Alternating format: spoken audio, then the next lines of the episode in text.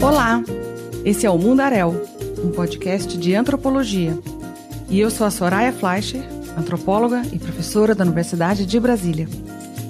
Eu sou Daniela Mânica, antropóloga e pesquisadora do Laboratório de Estudos Avançados em Jornalismo, o LabJOR da Unicamp. Pessoas cis podem fazer pesquisa com pessoas trans? É o nome desse terceiro episódio do Mundaréu. Nessa primeira temporada, vamos continuar recebendo uma dupla, uma antropóloga e seu interlocutor. Hoje teremos Marcelo Bauab, um homem trans aqui de Campinas, e Érica Souza, antropóloga e professora da UFMG. O que significa cis e trans? Como acontece um processo de transição de gênero e quais podem ser os seus dilemas? São muitos os desafios para quem faz pesquisa com as pessoas trans e pensa a transexualidade. Como realizar uma pesquisa na antropologia com esse tema? E como Marcel e Érica se conheceram? Bom, são muitas perguntas, então vamos lá.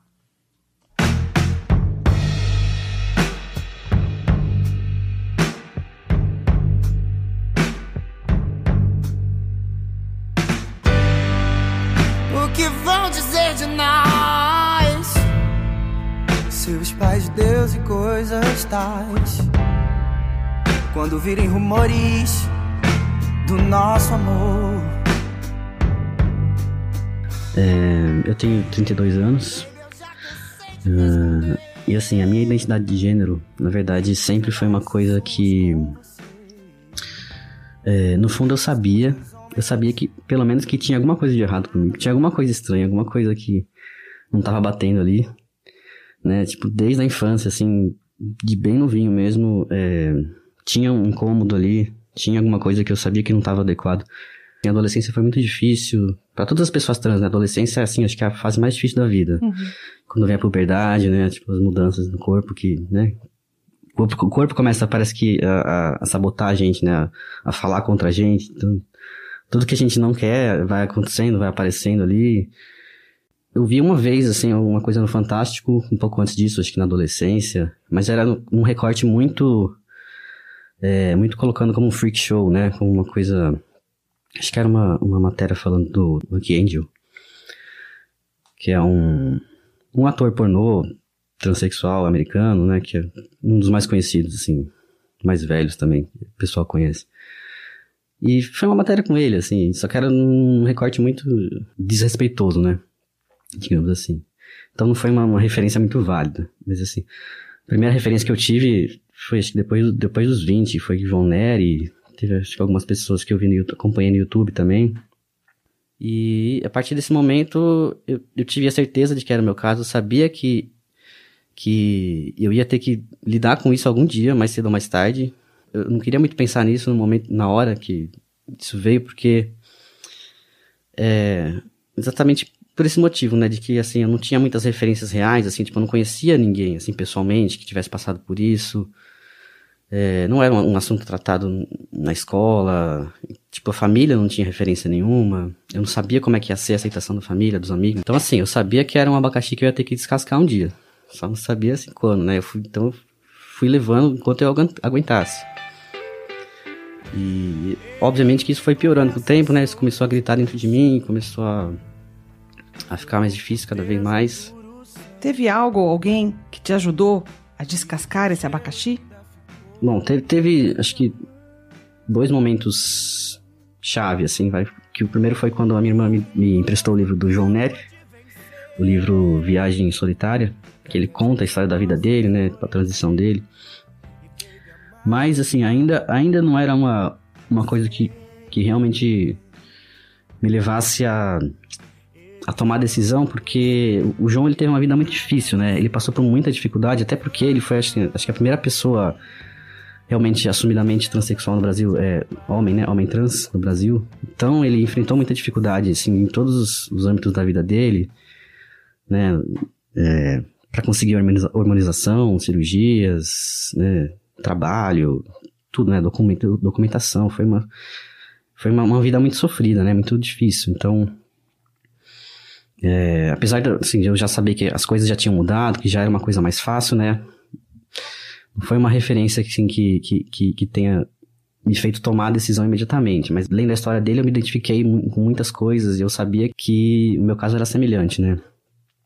E, mas assim, o momento que eu realmente tomei a decisão foi, é, foi quando a minha tia morreu. Que foi aqueles momentos que a gente meio que toma um, tapa na cara, assim, como se a vida estivesse falando, sabe? Tipo, a vida é muito curta para você não ser você mesmo, sabe? Pra você não fazer as coisas que você acha que você tem que fazer, pra você não viver a sua verdade. Então, foi, foi um momento que eu senti que, que eu precisava correr atrás e tomar coragem e fazer a transição.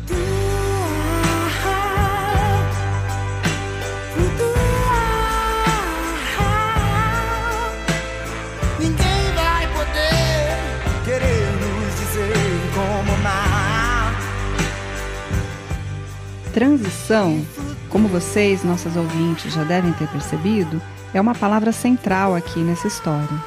Marcel, para você isso foi um processo bem gradual, né? De buscar entender o que você sentia, de buscar referências e finalmente de colocar em prática uma transformação radical na sua vida. Como foi isso? O momento que a gente decide transicionar é muito complicado porque surgem muitas dúvidas, né? A gente fica relutante em alguns momentos, fala, será que realmente vai valer a pena, sabe? Será que é a decisão certa que eu tô tomando? Porque, assim, é muito, uma coisa que tá muito escuro ainda, né? Tá muito, tá muito nebuloso, a gente não sabe o que esperar, a gente não sabe como que vai ser a nossa vida dali para frente, se as pessoas vão respeitar, se não vão, se a transição vai ser bem sucedida, se não vai, se a gente vai ter problemas, né? Então, até porque existem muitos mitos, né, em relação à harmonização, tudo. Então a gente fica muito inseguro. E como você fez para lidar com essa insegurança? Foi nesse momento que eu justamente procurei, procurei ajuda, né? Procurei terapia, procurei uma psicóloga. Que, inclusive eu tive muita sorte de encontrar a doutora Bárbara, que era a pessoa que atendia no Centro de Referência LGBT de Campinas. Atendia gratuitamente as pessoas, pessoas LGBT, pessoalmente pessoas transgênero, né, transexuais que estavam assim, é, qualquer etapa da, da transição, né, basicamente. Desde as pessoas que estavam ainda na dúvida sobre a sua identidade de gênero, quanto as pessoas que já já já estavam já estavam inclusive se harmonizando e tal. E aí eu comecei a frequentar, né, o consultório dela, comecei a frequentar o centro de referência LGBT, e aí fui, ter, fui ficando cada vez mais confiante, fui tendo mais mais certeza assim. Frequentar o centro de referência foi muito importante nesse sentido, né, para ter contato com outras pessoas que estavam na mesma situação que eu, poder conversar, poder assim fazer amizades, poder trocar experiências, né, ouvir a experiência das pessoas. E foi isso. Aí nesse momento né, já procurei também endocrinologista para começar o meu processo de hormonização. E o resto é história, né? Eu estou aqui, né? Cinco anos depois de ter começado, ter iniciado esse processo. E é isso, basicamente. É muito bacana você se lembrar e também compartilhar aqui com a gente essas dúvidas todas. Ajuda a deixar mais claro como transicionar não é um processo fácil como envolve um conjunto de decisões e etapas com muitas emoções. Confiar nos profissionais levou um tempo, né? Como foi a busca por um endocrinologista? Isso é uma questão, é uma questão complicada. Acredito que para a maioria, para uma grande maioria das pessoas trans, que é a questão de, de do serviço de saúde, né? Assim, principalmente para pessoas em começo de transição ou pré-transição. É, Assim, por motivos óbvios, né? A princípio de documento, né? O seu documento está lá com o seu nome de registro. E a partir do momento que você, tem, que você vai marcar a consulta, você já tem que explicar a situação. Muitas vezes a pessoa não entende, né? A pessoa que te atende ali, ela não tem conhecimento da questão, ela pode não entender. Então já começa aí, né? As dificuldades e tal. E, e depois você encontrou um médico, um consultório que te atendesse? Eu, eu peguei de uma lista que consta na internet de profissionais de várias áreas, né, de saúde, é, psiquiatra, psicólogo, endocrinologista, cirurgião, etc., que atendem pessoas trans no Brasil inteiro. Então tem lá dividido por estado, cidade e tal. E como eu não tinha encontrado nessa lista nenhum, nenhum profissional aqui em Campinas de endocrinologia, eu achei um em São Paulo. Falei, ah, vou até lá, né? Pra pelo menos se, se rolar, melhor que nada. Aí, bom, fui para São Paulo, né? Peguei metrô, cheguei lá no consultório, era na perto da Avenida Paulista, alguma travessa da Avenida Paulista. Uh, tava bem inseguro, né? Obviamente. E nesse consultório, o que, que você encontrou lá? Como é que ele era? Geralmente quando a gente, quando a gente vai num consultório uma pessoa que, que, que atende ou que tem alguma experiência com pessoas trans, com diversidade, a gente já vê alguns, alguns sinais assim no consultório, né? Às vezes alguma coisa na decoração ali, alguma, algum indicativo, né, de, de respeito à diversidade, tá? Não vi nenhuma dessas coisas, mas achei que, né? Beleza. Uh, aí tá, passei ali na, na recepção tal, falei que tinha marcado consulta. Acho que nesse momento eu não falei nada sobre nome social, eu, eu só apresentei meu documento ali, deixei quieto, deixei para falar disso, né, na consulta em si. E na hora que me chamou, entrei lá no consultório, era um senhor idoso, acho que ele devia ter mais de 70 anos. É, eu me apresentei como Marcel, falei que era transgênero e que eu queria iniciar o processo de harmonização. Uh, ele, assim, tratou assim de um jeito meio. meio que me desprezando. É, olhou ali minha ficha tal quando eu falei Marcelo, assim, ele, ele meio que.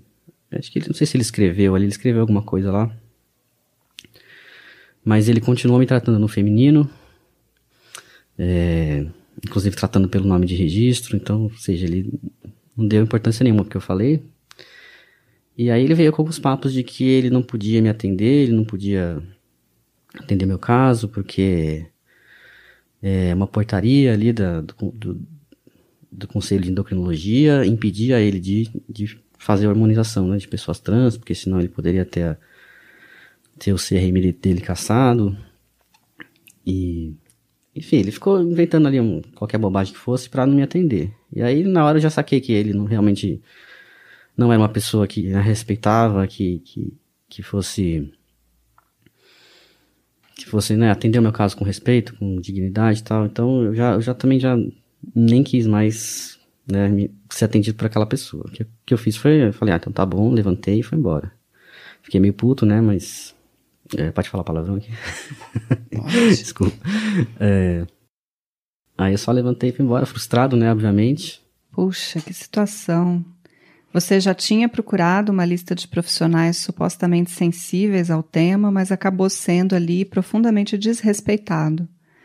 Parece que existe uma dificuldade grande, né? Tanto para os médicos entenderem e tratarem essas questões da transição, quanto para as pessoas trans encontrarem uma acolhida profissional mais sensível. Muitas vezes é uma loteria você encontrar um profissional que te respeite, que entenda né, da questão da transexualidade, né, do pessoa transgênero, e, e que aceite né, te atender.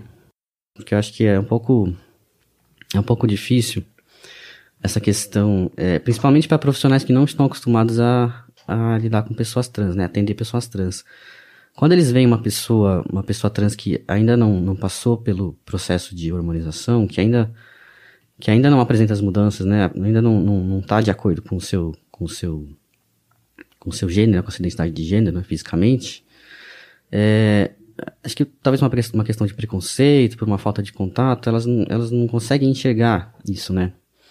elas veem o que tá ali na frente delas, né? Elas, por exemplo, se elas veem uma mulher trans assim que, que ainda não tá, né, ainda não, ainda não tá é, fisicamente transicionada, elas vão ver um homem ali, né? Se elas veem um homem trans que ainda não, não, não passou pelo processo de harmonização, elas veem uma mulher. Então, é, a gente sente bastante relutância da parte deles, né? Aí, tipo, vai muito do, da, do caráter da pessoa, da ética, né? Dela, dela falar, não, vou, vou, vou ajudar essa pessoa tal. Muitas vezes eles preferem não. Acho que, talvez até porque eles acham que eles vão estar tá se arriscando ali, né? Eles acham que, sei lá, ai, vai que a pessoa se arrepende, não sei o quê. Se, se vai uma pessoa lá que já tá hormonizada, se a pessoa já fez uma hormonização por conta própria ali, parece que eles compram a ideia mais fácil, né? Parece que eles se sentem menos responsáveis de alguma forma. Então, que é uma certa contradição, né? Porque parece que eles estão uhum incentivando né, um uso leigo de hormônio, uma coisa Exatamente. de automedicação que eles sempre nos criticam uhum. tanto, né? Sim. Interessante isso. É, e eu acho que é um pouco que pauta o discurso médico e o senso comum de forma equivocada, que é achar que a hormonioterapia é o começo da transição. Por isso, essa resistência, muitas vezes, dos profissionais de saúde, da responsabilidade, fala assim, ah, não, né, você é responsável por ele começar a transição. Quando, de fato, você né, se vê, se identifica como homem, independentemente de você já estar tá fazendo uso né, do hormônio, ou já ter barba ou já ter, enfim, né? Traços aí. Sim, exatamente. Para quem, é, para quem vê de fora, uma pessoa trans, é, quando a, a, partir do momento que ela se assume trans, mesmo se ela não tiver começado a hormonização e tal, aquilo é uma coisa nova para ela, né? Aquilo é uma coisa que na cabeça daquela pessoa que tá vendo de fora, aquilo foi uma decisão recente, aquilo é uma coisa que ah, até, até pouco tempo atrás era isso, agora é aquilo. Uhum. Mas para essa pessoa trans, aquilo tá, tá na cabeça dela há muito, muito tempo, às vezes na vida inteira, né? Aquilo tá lá, entendeu? Para ela é uma realidade aquilo há muito tempo. Então, por isso que é muito complicado, né? A gente querer é, validar ou não a transição de alguém, né? Tipo, é, é, muito é muito individual, muito, é muito, muito pessoal, né? Uma coisa muito pessoal. Um novo tempo é de vencer para que a gente possa florescer e baby amar, amar sem temer. Eles não vão vencer, baby, nada de ser em vão. Antes dessa noite acabar, baby, escute, é a nossa canção.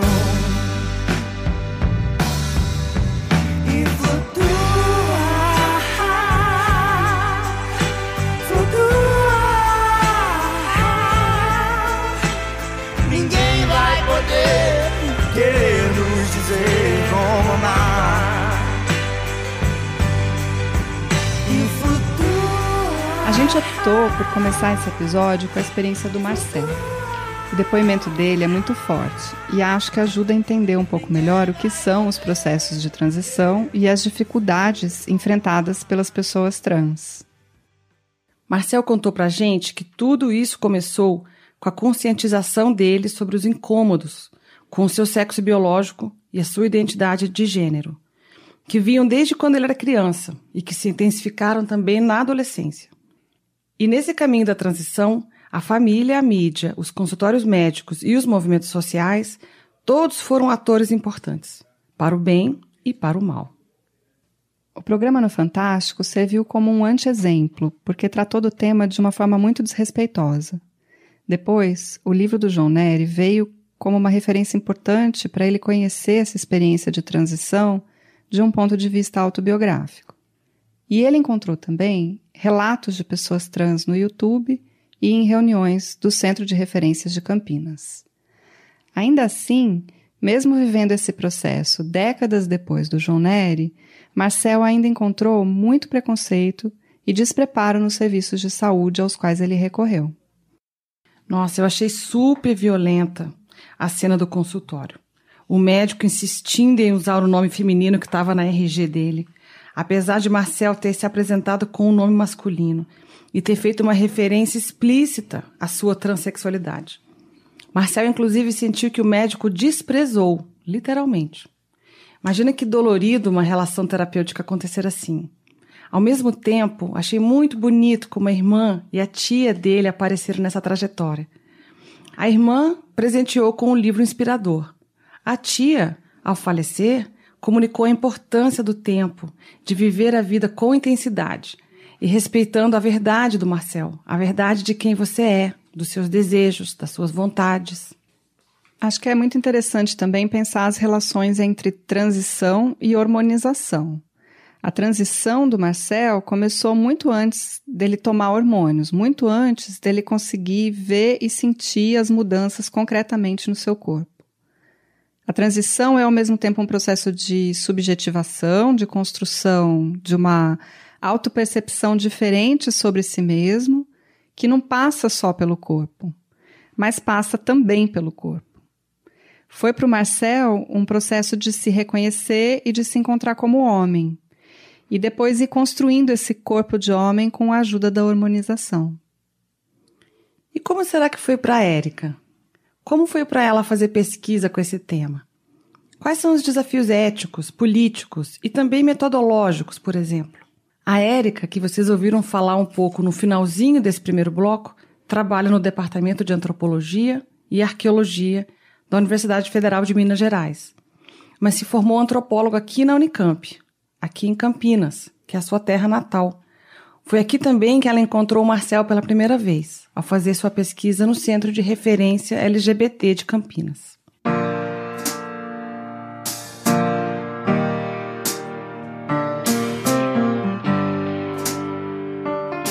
Érica, descreve pra gente como é o centro de referência. O que acontece num espaço como esse? Centro de referência ficava numa casinha, uma casa muito simpática, né? Perto do centro de Campinas, eu não sei exatamente ali o bairro, perto da Avenida Barão de Itapura. Havia um lanche também, né, no final de cada encontro. Então, uma vez por mês, a Bárbara comunicava todo mundo, chamava todo mundo, é, sentávamos em círculo, né? E ali ela sempre puxava algum assunto, iniciava, né? Dava um pontapé inicial na reunião, mas todo mundo tinha oportunidade de falar, de opinar, de expor, e ninguém era obrigado a fazer isso, né? É, mas era um espaço bastante acolhedor, digamos assim, em que as pessoas poderiam de acordo com seus interesses, no momento em que estavam, com as suas necessidades, se expor, né? Expor suas angústias, suas dúvidas, ou mesmo compartilhar também coisas boas, né? Aprendizados, experiências. E como funcionou esse local para sua pesquisa? E em Campinas, o centro de referência foi a porta de entrada mesmo da pesquisa. E nesse contexto, eu também tive a oportunidade de conhecer a Bárbara, que Marcel já mencionou, que é a psicóloga do centro de referência, era naquele momento.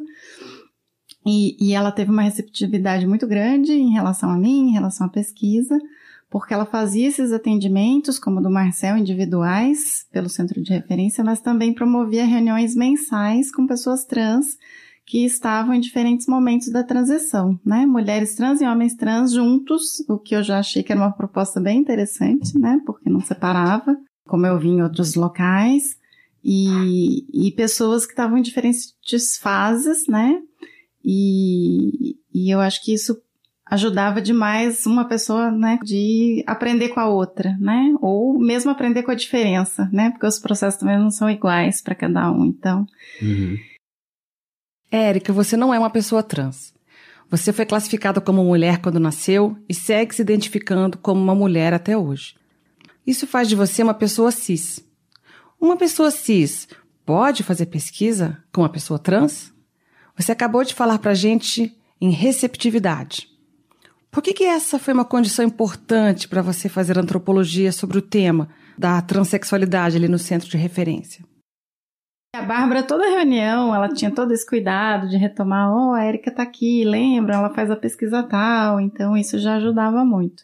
Eu estava ali como uma pessoa cis, né, me propondo a pesquisar sobre pessoas trans. Então isso já gera de início uma apreensão, digamos, inclusive da minha parte, né, e dos bolsistas e dos outros pesquisadores, porque a gente sabia que já estava partindo desse lugar que não é um lugar tranquilo, não é um lugar cômodo, né. Então a gente tentava sempre ir com muito cuidado nesses espaços é, e essa discussão, ela estava muito forte naquele momento, né? Era uma discussão relativamente nova, pessoas cis pesquisando pessoas trans, é, pessoas brancas pesquisando negritude, enfim, né? E, e o que eu estou querendo dizer é que a gente não tinha muita experiência com esse tema, com essas dificuldades de pesquisa que até então a antropologia, né, não estava muito acostumada a lidar, pelo contrário, né, a antropologia sempre estudou o outro, né, o diferente de mim. Então ali era um lugar de conforto, né. A partir do momento que a gente fala assim, não, o outro diferente de mim não necessariamente quer ser pesquisado por mim. E agora? O que, que eu faço? Eu não faço mais pesquisa?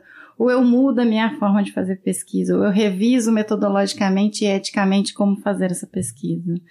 Então era, enfim, uma temática, um desafio bastante novo para nós, né? Que afetou, na verdade, boa parte do grupo, né, dos pesquisadores, que se repensaram em vários níveis. No nível subjetivo, né, algumas pessoas do grupo, outras é, no nível profissional, de como pesquisador mesmo, do ponto de vista ético, até onde eu posso ir, até não. Eu tive bolsista que decidiu nunca mais pesquisar questões de gênero e sexualidade depois da pesquisa, dadas as dificuldades encontradas. Então, eu acho que levantou para nós várias questões éticas, metodológicas, enfim, que a gente não estava visualizando de início. Né? E você comentou que o centro de referência de Campinas foi muito receptivo para você e muito acolhedor, justamente nesse sentido, né, de não é, impedir o acesso de uma pesquisadora cis para um grupo de pessoas trans. Sim, é, bom, a receptividade, como eu falei antes da Bárbara, foi crucial, né? E eu acho que isso facilitou, foi um facilitador mesmo das nossas relações ali, das minhas relações com o grupo mas ainda assim era uma relação muito tímida, né? Digamos assim, pensando naquele contexto, eu ali como pessoa cis, e por mais que Bárbara tentasse explicar o meu lugar ali, nem sempre é né, tão tranquilo e tão claro. E aí nessas reuniões eu ficava muito mais observando, eu acho, do que fazendo intervenções, né? Então isso me possibilitava perceber ali os movimentos, os fluxos, quem era mais constante, quem era menos constante, quem é sozinho, quem é com companheira, quem é... e o Marcel apareceu com a mãe, né? Então isso já foi um diferencial que me chamou a atenção. E Marcel também sempre foi muito tímido, né? Pelo menos foi a minha impressão desde o começo.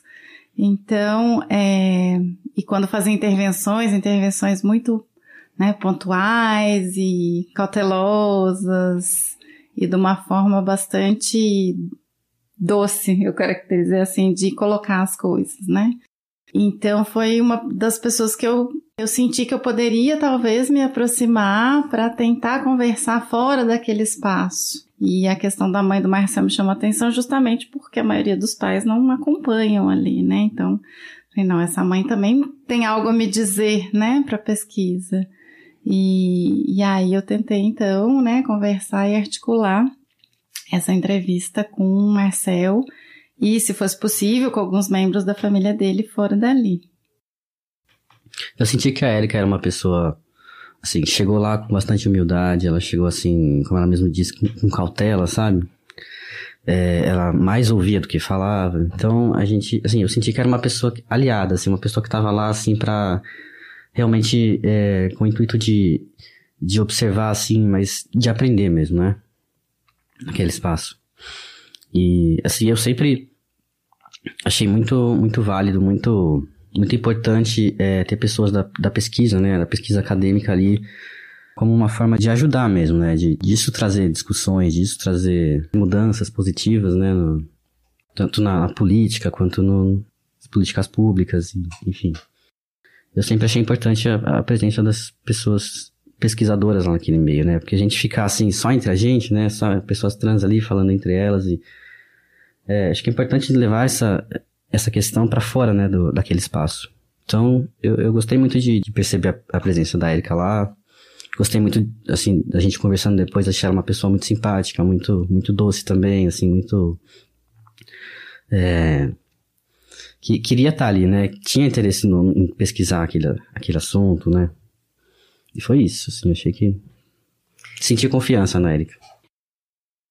Eu gostaria de reforçar essa última ideia do Marcel. Por que você acha que confiança é um ingrediente importante na relação de pesquisa, na relação com uma antropóloga em campo? Eu estava num momento da minha transição que era um come... acho que era o primeiro ano da transição e é um momento que a gente está muito empolgado, né? A gente começa a ver as mudanças e tal e, e a gente fica muito empolgado com e e aí, assim, a gente quer se envolver na, na, militância, a gente acaba querendo se envolver no ativismo, assim, de alguma forma. E, e eu enxergava, assim, que uma forma de, de contribuir, né, com a causa tal, era, era, assim, participar dos questionários, participar dos estudos, que, assim, quem demonstrasse interesse em, em, em né, entrevistar e fazer, fazer perguntas e tipo, para poder ajudar as outras pessoas, né, poder, assim, ser, ser uma referência também, né, de... É, como estava sendo, como estava sendo o processo para mim e tal. E isso foi uma oportunidade de, de, né, de, de conversar com a Erika, assim, uma, uma oportunidade de talvez trazer essa experiência para outras pessoas, né?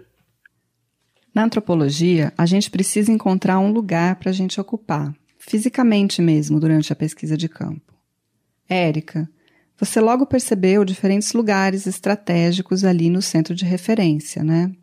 A roda com as discussões coletivas, oportunidades de entrevistar algumas pessoas fora dali e outras situações quando você tinha a chance de conversar individualmente com as pessoas. Fala um pouquinho pra gente como que era isso. Como eu falei, a gente tinha então, né, esse momento que era sempre coletivo, com um lanche posteriormente, né? Sempre terminava com um lanche, onde a gente podia ainda continuar uma socialização. E eu acho que nesse lanche, pelo menos eu como pesquisadora, é onde eu sentia um pouco mais de proximidade com as pessoas em que elas, né, é, chegavam até mim para me perguntar exatamente do que, que era a pesquisa. Isso acontecia durante a reunião, mas era um pouco mais. Eu não sei nem se é formal, porque era uma reunião, né, solta, vamos dizer assim, não tinha nada de formalidade nesse sentido. Mas talvez havia um certo constrangimento das pessoas no meio da reunião ali, num espaço, numa roda, olhar para mim e perguntar o que, que você está fazendo aqui, né? Em geral, você nos contou que encontrou muita resistência das pessoas trans para aceitarem te dar uma entrevista pessoalmente. Numa etapa anterior dessa sua pesquisa, uma estratégia metodológica foi tentar é, fazer conversas através da internet. Algumas pessoas até aceitaram isso, pelo que você nos contou, mas contanto que fosse só pela internet mesmo. O centro de referência apareceu como uma forma de conhecer mais gente. Aí você conheceu o Marcel, um dos poucos que topou te receber na casa dele. Como é que foi essa visita? O Marcel mora em Barão Geraldo, né, que é aqui muito próximo da Unicamp, que é uma região bastante familiar para mim, que estudei por muitos anos aqui também. Então, isso foi algo também acolhedor, tranquilo nesse sentido, né? De estar tá em casa, aquela sensação de pesquisador estar tá em casa. e, e aí a casa do Marcel, né, era muito gostosa e acolhedora também, né? Tipo, me lembra uma chácara. A imagem que eu tenho, assim, são árvores, né? Natureza, tranquilidade, é, de simplicidade também. E eu me lembro que a gente fez a entrevista na sala, né? É, em algum momento da entrevista, a irmã dele também chegou, passou por lá. E posteriormente também eu acabei conversando, fazendo uma entrevista com ela. Mas o pai do Marcel também chegou mais ao final, a gente já estava praticamente terminando. É, e a entrevista se deu naquela sala mesmo, né? Eu acho que a gente estava, eu estava bem confortável, né? Assim, do ponto de vista emocional, inclusive. E a gente teve uma conversa bem solta, muito boa. A entrevista foi gravada. E eu ouvi, né, recentemente, ouvi de novo a entrevista, né, e percebi realmente o quanto eu estava à vontade ali enquanto pesquisadora, enquanto o Marcel também estava à vontade para contar da história dele. Então esse encontro foi muito especial para você, uma pessoa cis, conseguir conhecer um pouco mais de um processo que você não viveu um processo que as pessoas trans vivem, cada uma à sua maneira. Tem algo que eu queria chamar atenção, né? Que eu fiquei pensando, eu falei, gente, o Marcel teve muita paciência comigo, porque é, eu fazia umas perguntas, aquelas perguntas de início de pesquisa, que hoje a gente olha e fala, nossa, eu não perguntaria isso jamais hoje, né? E quando eu falo que eu aprendi muito com o Marcel, entre outras coisas, foi isso, né? Não só com vocabulário, terminologia e ver outra experiência de vida tal, é, mas pensar também, pensando na forma com que ele reagiu, né? As minhas perguntas, que eram perguntas leigas, né? De pessoas cis, que, embora pesquisadoras leigas sobre experiência da transexualidade, é, desse processo todo, e que ele é, pôde, soube, né, com muita sensibilidade, me conduzir, né, para que eu compreendesse melhor os caminhos que ele tinha tomado e, enfim, os processos pelos quais ele tinha passado de uma forma diferente daquela que eu estava imaginando e prevendo quando eu cheguei com o meu roteiro de pesquisa. Tem, tem uma discussão assim meio polêmica, né? Inclusive rolou uma polêmica no Centro de Referência LGBT. Assim, eu, eu prefiro usar esses termos, cis, trans, porque para mim eles são assim, são didáticos, né? Assim, Mas tem muita gente que usa o termo homem biológico, mulher biológica para se referir a pessoa cis. E isso, isso já deu muita discussão, já, já, já deu muito pra, pano pra manga, assim. De...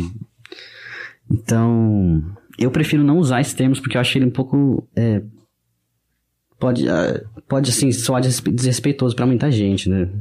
Você se referir a uma pessoa cis como uma pessoa, uma mulher biológica, um homem biológico. Aí a pessoa trans é o quê, né?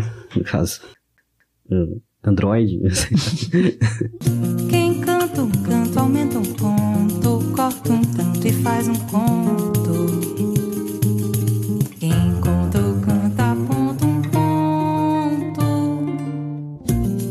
Esse foi o nosso terceiro episódio do Mundaréu, um podcast para contar histórias de pesquisa, histórias de antropologia.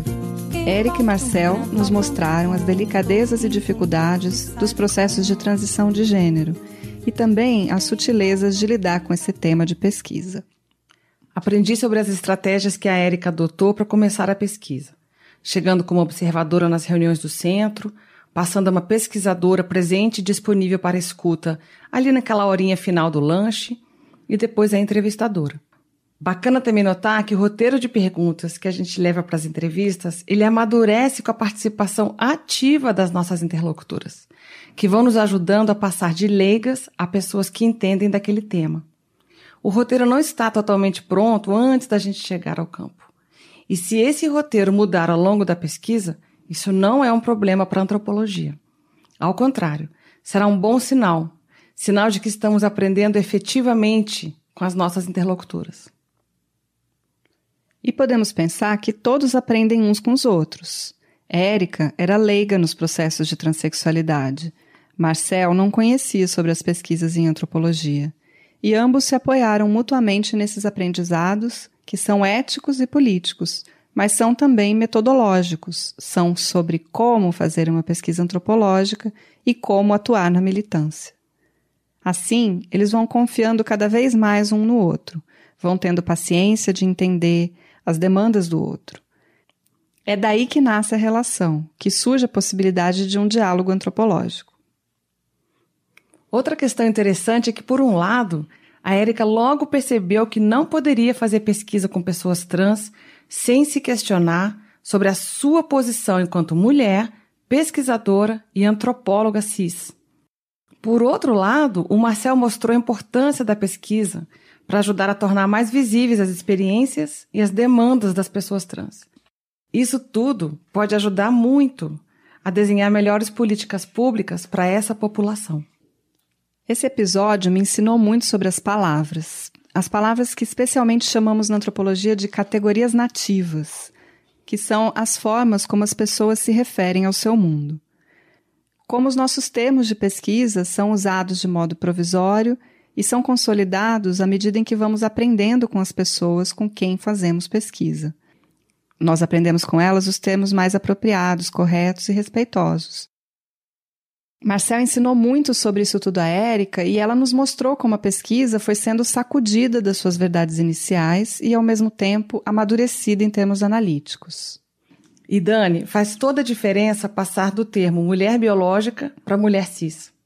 E isso fica muito claro quando o Marcel nos provocou, lá no finalzinho, a pensar no contraste grosseiro que resulta se a gente continuar a usar os dois termos, mulher biológica e androide, por exemplo. É, essa ideia do androide é interessante porque leva a gente a pensar nesse humano tecnológico, né? Uma mistura de máquina e corpo, de corpo ciborgue. O processo de transição envolve todo um aparato de tecnologias, de cirurgias, de medicamentos que ajudam a construir esse corpo trans. Mas o que os estudos de gênero mostram é que os corpos cis também são perpassados por uma série de artifícios. Um corpo de mulher cis é construído assim como um corpo de homem trans. A gente corta o cabelo, desenha as feições do rosto, afina a sobrancelha, tira, pinta, colore pelos, se veste de um modo que marca o corpo como mais ou menos feminino, mais ou menos masculino. Ou seja, todos os corpos são constituídos tecnicamente. Esse tema atualiza uma discussão muito clássica na antropologia. É mesmo, Dani? Por quê? porque por muito tempo a antropologia pensava por meio de uma oposição entre natureza e cultura. Em um certo momento, começamos a perceber o limite dessa oposição. Nesse exemplo de hoje, a gente viu que não dá mais para ser só antropologia pensando nos aspectos culturais, sociais e políticos, e as áreas da saúde, como a medicina ou a biologia, por exemplo, ficando responsáveis por pensar a natureza, o corpo, a saúde. Nessa divisão tradicional, é como se o sexo fosse essa dimensão natural do corpo, que é dada, que é universal, que é intransponível, e o gênero estivesse desse lado de uma construção que é social, cultural, psicológica, que pode variar. As experiências trans mostram o quanto essas oposições não dão conta de explicar o que nós todas somos como seres humanos. Nós somos ao mesmo tempo todas essas coisas, corpos biológicos que se constituem a partir de vários artifícios. Não tem biologia na técnica? Não tem técnica na biologia? É justamente disso que o Marcel fala, quando lá no final ele estava ironizando, né, opondo a mulher biológica a uma androide.